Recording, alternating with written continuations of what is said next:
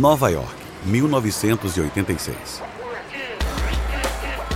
Em frente a uma multidão de dezenas de milhares, um trio de rappers, Joseph Ravi Ron Simmons, Daryl DMC, Mick Daniels e Jason Jam Master J Maisel entram no palco. Este é o lugar. Para gerações de jovens, este era o palco em que você esperava tocar um dia com seu nome iluminado no alto no letreiro do MSG, Madison Square Garden. Esses três caras têm várias coisas em comum. Cresceram no Queens nos anos 70. Eles se uniram por seu amor pela cultura b-boy, R&B e hip hop, uma expressão musical nascida nas ruas da Grande Maçã. Em 1981, eles formaram seu próprio grupo, Run DMC, e viraram notícia ao se tornarem um dos primeiros artistas de rap a assinar com uma grande gravadora. Mas Run DMC era mais do que apenas músicos. Eles eram referência em estilo. Naquela época, quando Curtis Blow criava sucessos, ele preferia blazers chamativos, com lantejoulas e roupas de discoteca. Mas a equipe do Run DMC olha para outra direção. Roupas casuais de rua, realçadas com correntes de ouro e moletons esportivos, fedoras pretos e tênis de basquete desamarrados. No Madison Square Garden, o trio se espalha pelo palco arrebentando em uma de suas músicas mais recentes, uma homenagem à marca favorita do grupo. A banda canta um rap. Formamos uma boa equipe, meu Adidas e eu. Damos uma volta por aí, rimando por aqui, e não ficaremos bravos quando usados no mau tempo aí. E eles também sabem que não é apenas o Adidas deles.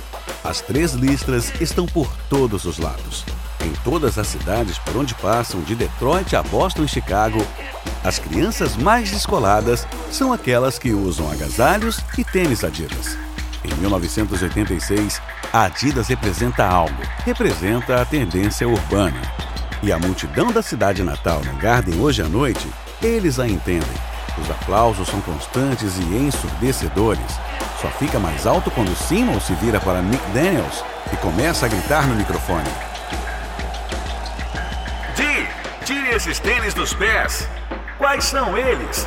Todo mundo aqui, se estiverem com Adidas nos pés, segurem-nos no alto. 40 mil pares de tênis são içados no ar, como uma oferenda em massa a um deus de três listras.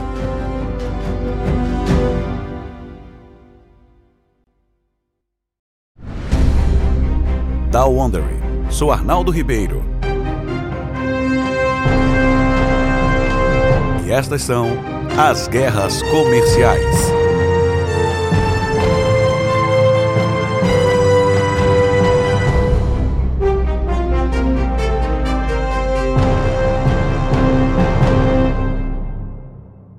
Estamos traçando a rivalidade dos tênis entre Nike e Adidas, duas empresas multimilionárias que entraram em conflito na década de 1970, numa época em que esportes profissionais e fãs de esportes estavam entrando em uma era nova e ousada.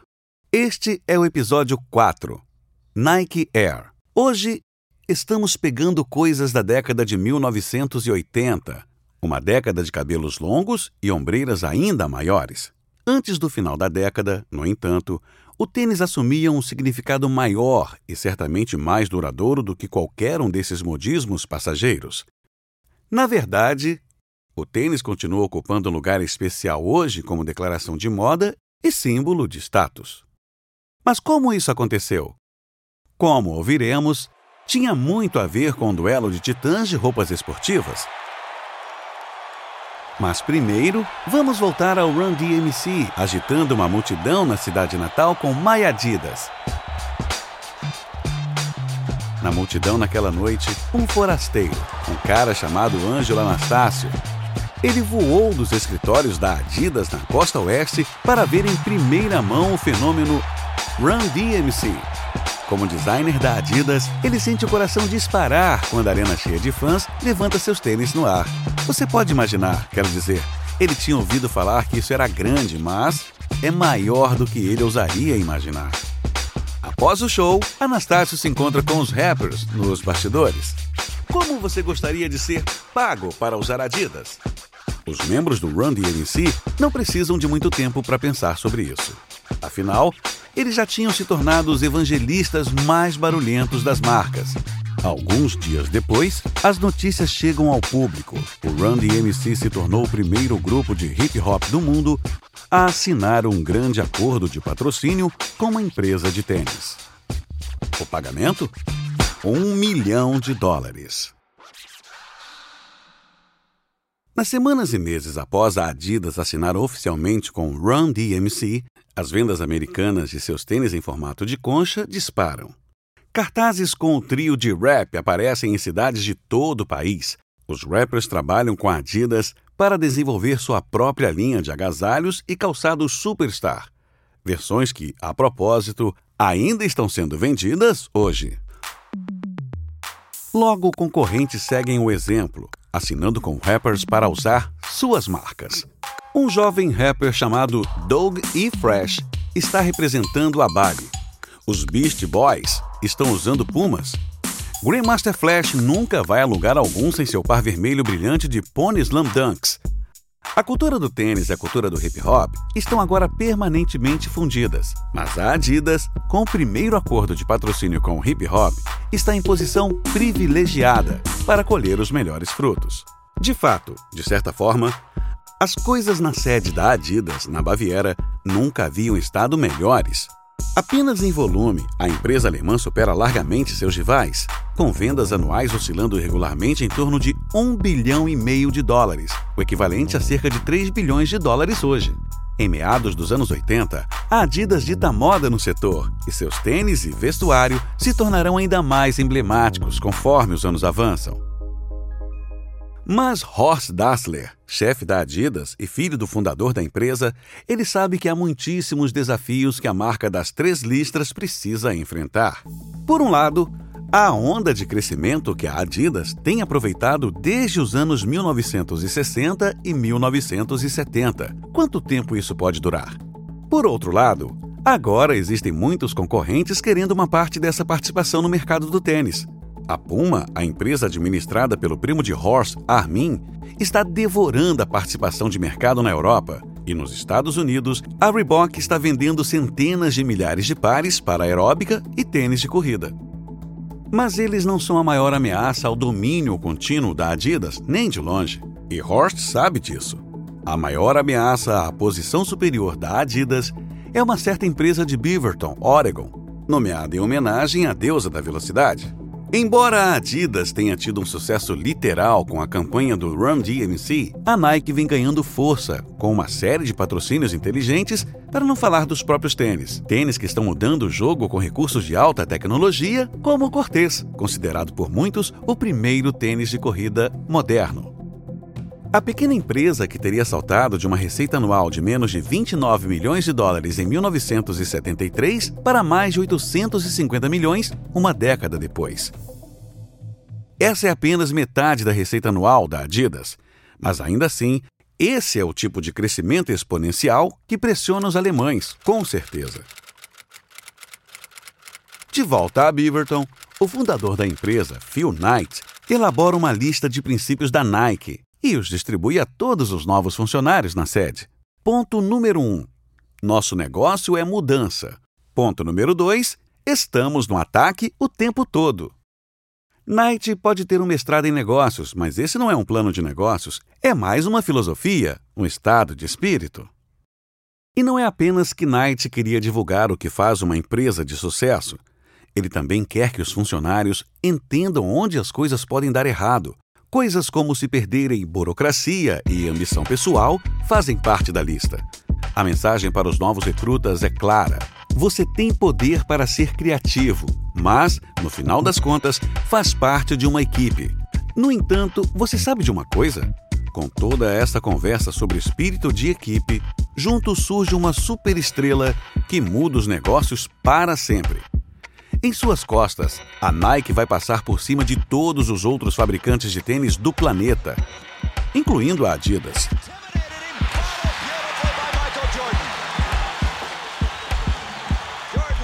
Em 1983, um jovem executivo chamado Rob Strasser escreve um memorando para seu chefe, o diretor executivo da Nike, Phil Knight, atletas individuais, Ele escreve: Ainda mais do que equipes, serão os heróis. Simbolizam cada vez mais o que as pessoas reais não podem mais fazer: arriscar e vencer. Você precisa saber algo sobre esses dois caras, Knight e Strasser. Eles não têm muito em comum, para ser sincero. Knight é cerebral e ponderado. Strasser é um festeiro de carreira com excesso de peso, barbudo, que raramente se contém.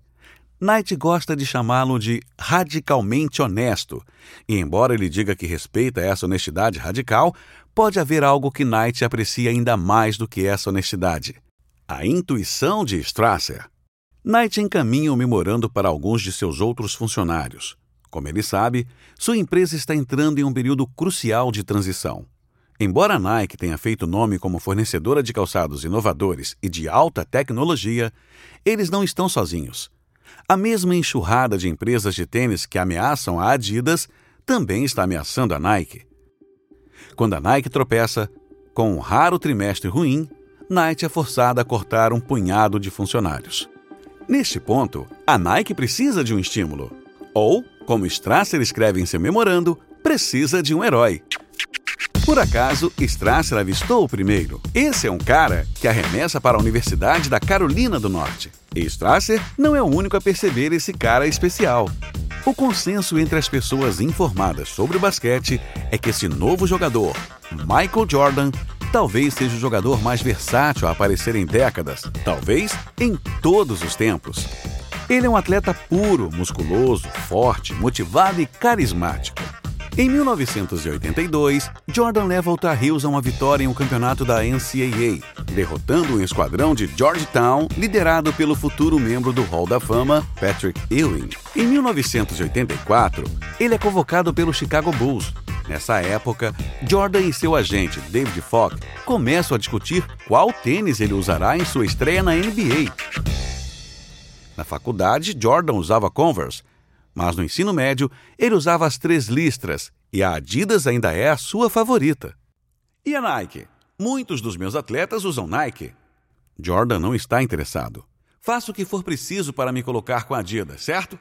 Se Rob Strasser não tivesse trabalhado na Nike, era possível que Jordan finalmente conseguisse o que queria. Mas Strasser é um nerd do basquete de proporções gigantescas. Ele faz questão de conhecer todas as promessas talentosas do jogo. E quando ele fica sabendo que a Adidas não recrutaria Jordan, a empresa não pode pagar ou talvez eles não percebam que estrela o rapaz é, Strasser agarra a oportunidade. Voo 2176 para Portland, agora partindo do portão 17. Naquele outono, Jordan e Falk, juntamente com os pais de Jordan, James e Delores, voam para Oregon para se encontrar com executivos na sede da Nike. Jordan está relutante, ele nunca tinha usado um tênis Nike na vida, mas depois que Falk pede a James e Delores, Michael concorda em viajar para a costa oeste. Em 1984, o campus de Beaverton não se parece em nada com o laboratório multimilionário que é hoje. E Jordan, relutantemente, acompanha seus anfitriões pelo verde modesto. Ele está fazendo questão de não sorrir. Ele ainda espera pela Adidas. Juntamente com seus pais e seu agente, Jordan se instala em uma pequena sala de conferências. Lá dentro, Strasser, que mal consegue controlar seu entusiasmo, o designer da Nike, Robin Moore, e Sonny Vaccaro, chefe das operações de basquete da Nike. Phil Knight não está em lugar nenhum. Na verdade, ele está esperando nos bastidores. É ele quem fecha os negócios, mas Jordan não sabe disso. Strasser acende as luzes um rolo de filme com destaques dos dias de faculdade de Jordan aparece na tela da TV. As Pointer Sisters tocando nos alto-falantes. Então, quando a montagem atinge o clímax, um dos designers da Nike, Peter Moore, dá um passo à frente para entregar a Jordan um presente especial. É vermelho e preto brilhante. As cores do Bulls é de cano alto. Um tênis exclusivo feito exatamente para esse momento, exclusivamente para Michael Jordan. O que você acha? Tem um visual expressivo, não? Mas Jordan não está impressionado. Parte do motivo pelo qual eu gosto da Adidas é que os tênis são mais baixos, sabe? Essas solas aqui são muito altas. Não tem problema, vamos adaptá-los. Adaptá-los. Com isso, Jordan se anima.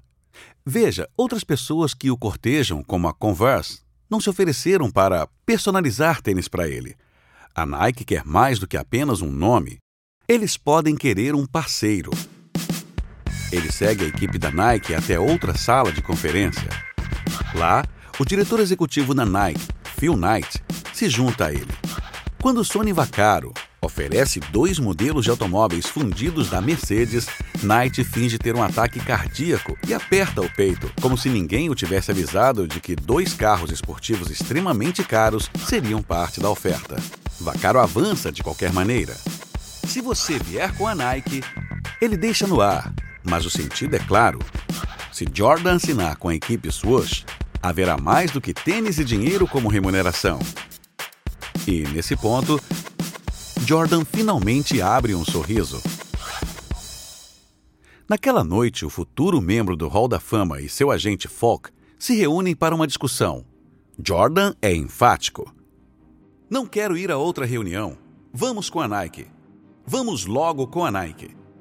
Mais tarde, a Nike oferece a Jordan meio milhão de dólares por ano durante cinco anos. Na época, a maior soma de patrocínio esportivo de todos os tempos.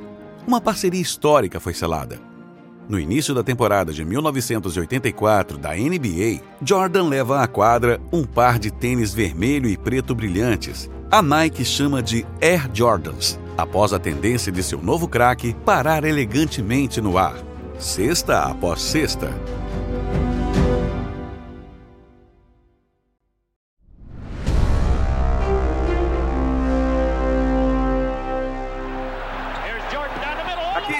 Jordan percorrendo o caminho para o meio. Olhe para essa multidão, olhe para essa multidão de pé. Ele... É provável que os Air Jordans tivessem sido um grande sucesso, independentemente do que a NBA tenha feito. Afinal, esses tênis eram usados por um jogador que conseguia marcar incríveis 45 pontos em um único jogo.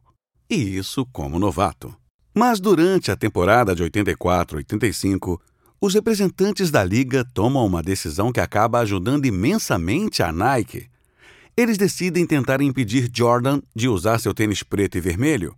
A NBA diz que os tênis não se encaixam nos códigos da liga, que estipulam que um jogador deve usar tênis que não apenas combinem com seus uniformes, mas também com os tênis usados por seus companheiros de equipe. Bem, é aí que uma empresa que está prestes a ser famosa por branding e marketing também estabelece um novo padrão de criatividade. Em um comercial que chega ao ar em 1985, uma câmera desce lentamente da cabeça de Jordan, passando pelo uniforme preto, vermelho e branco até os dedos dos pés, enquanto ele quica uma bola de basquete sem falar nada. On October 18th, the NBA em 18 de outubro, a NBA os tirou do jogo. Felizmente, a NBA não pode impedir as pessoas de usá-los. Air Jordans, da Nike.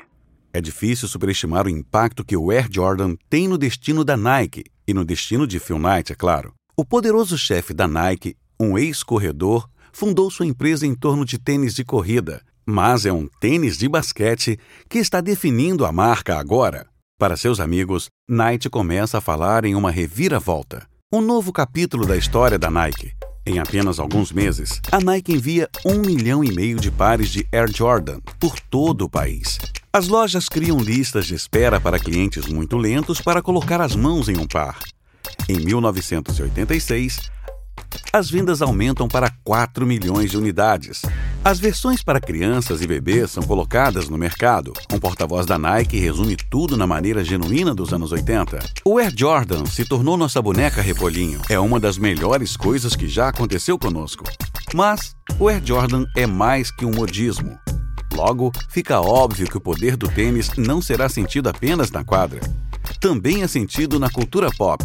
Os rappers querem usá-los. O mesmo acontece com estrelas de Hollywood. Yo, Mars Blackman here. Mars Blackmon aqui com o meu Spike Lee, assumindo a identidade de Mars Blackmon, seu personagem no filme She's Gotta Have It, grava um comercial para a Nike, exaltando o poder do tênis.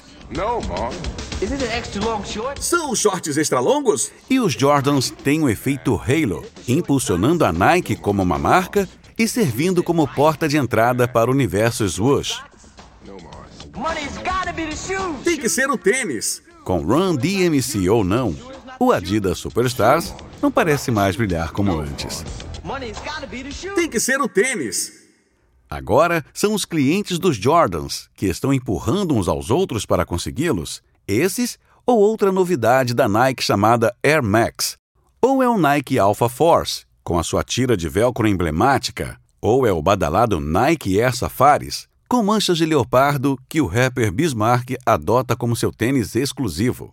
Em pouco tempo, a Nike se afasta de todos os concorrentes nos Estados Unidos, dobrando e triplicando as vendas americanas da Adidas. Então, em 1987, para ajudar a definir o domínio da Nike, Phil Knight aprova um grande aumento no orçamento de marketing. Nike aumenta seu orçamento de marketing para 50 milhões de dólares para ficar à frente da concorrência. Se havia alguma dúvida antes, agora parece resolvido.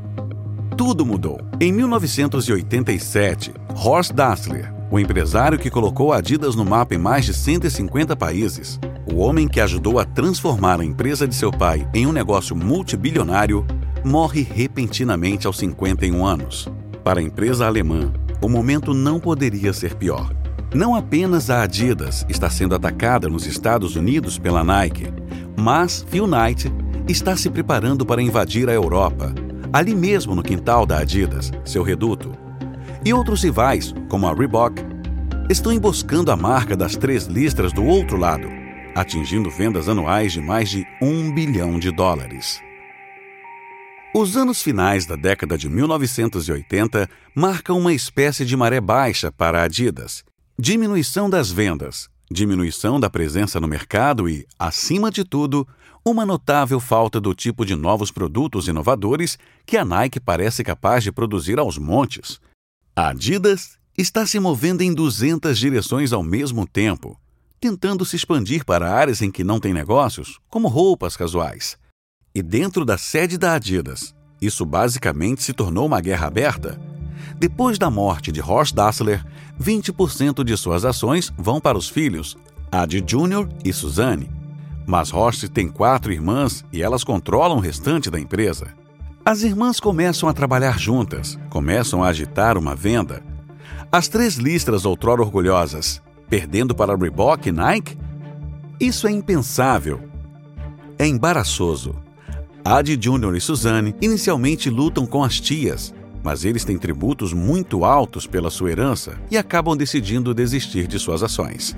O caminho para uma venda parece ter sido aberto, e logo as irmãs de Horst localizaram um comprador em potencial, na forma de Bernard Tapie, um empresário francês que faz uma oferta de 290 milhões de dólares, usando o financiamento de um consórcio de oito bancos franceses, alemães e japoneses. A venda ocorre em 1990. A era da Adidas dos Dasslers acabou. Os franceses agora controlam a empresa. O moral dos funcionários cai novamente. Mas você conhece o ditado que diz que é mais escuro antes da alvorada? Nos negócios, às vezes, quando as coisas parecem mais desanimadoras, aqueles com os olhos abertos podem identificar as maiores oportunidades. E no caso da Adidas, o primeiro passo em direção à reinvenção que os traria de volta à tona vem graças a uma fonte inesperada. Beaverton, Oregon.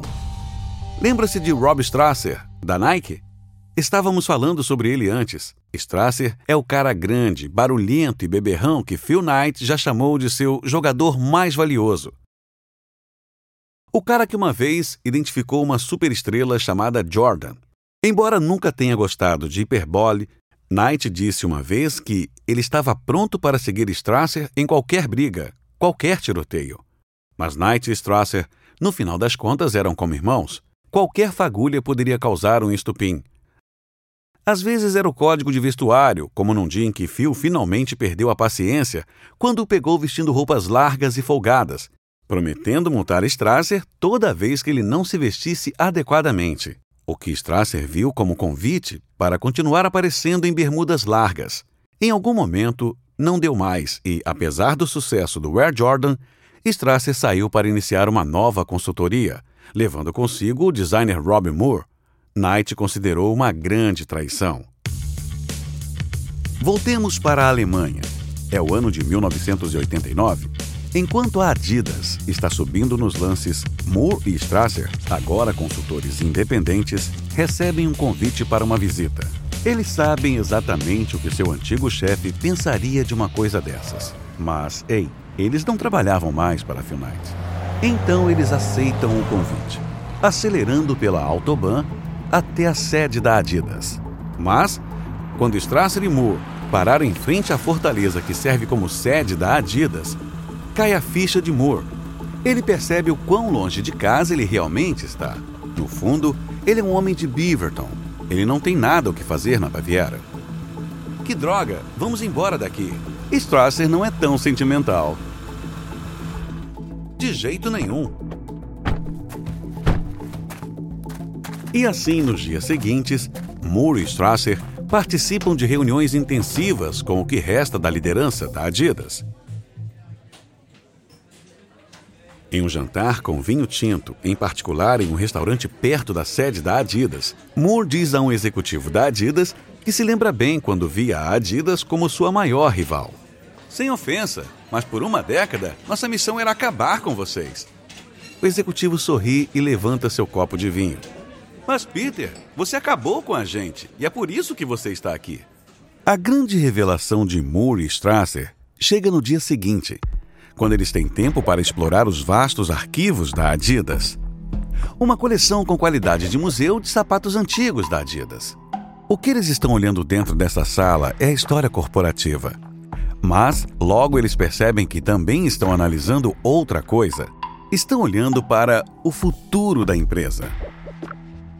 Uma empresa que, antes de qualquer outra empresa de tênis, focava primeiro no atleta. Antes de deixar a Alemanha, os dois consultores fazem duas recomendações.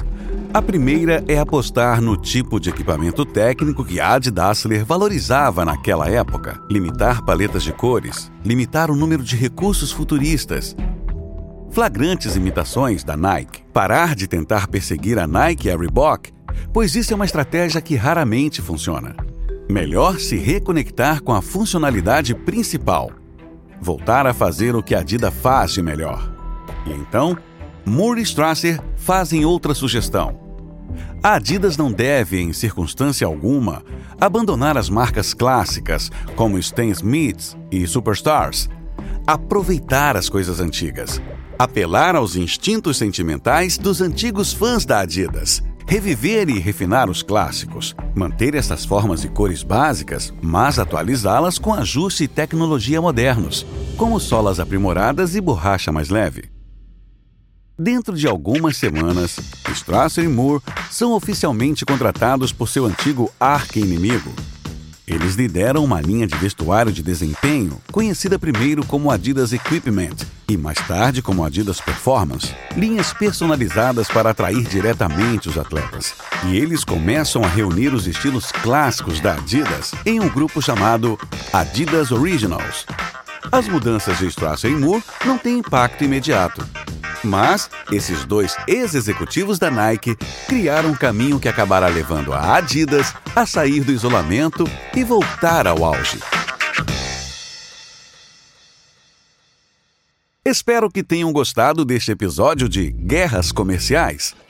Encontre-nos no Spotify, Apple Podcasts e em todos os principais aplicativos de áudio, bem como em wondery.com você encontrará um link nas notas do episódio. Basta tocar ou deslizar sobre a capa.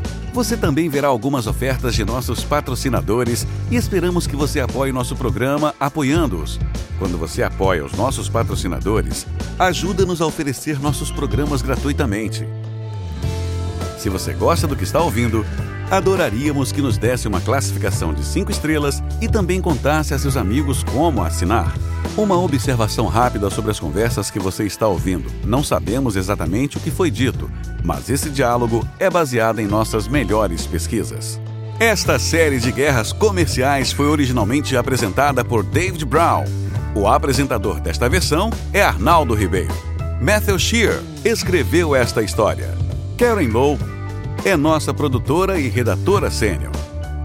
Design de som original por Bay Area Sound. Nosso produtor executivo é Marshall Louis. criado por Hernan Lopes para Wondery.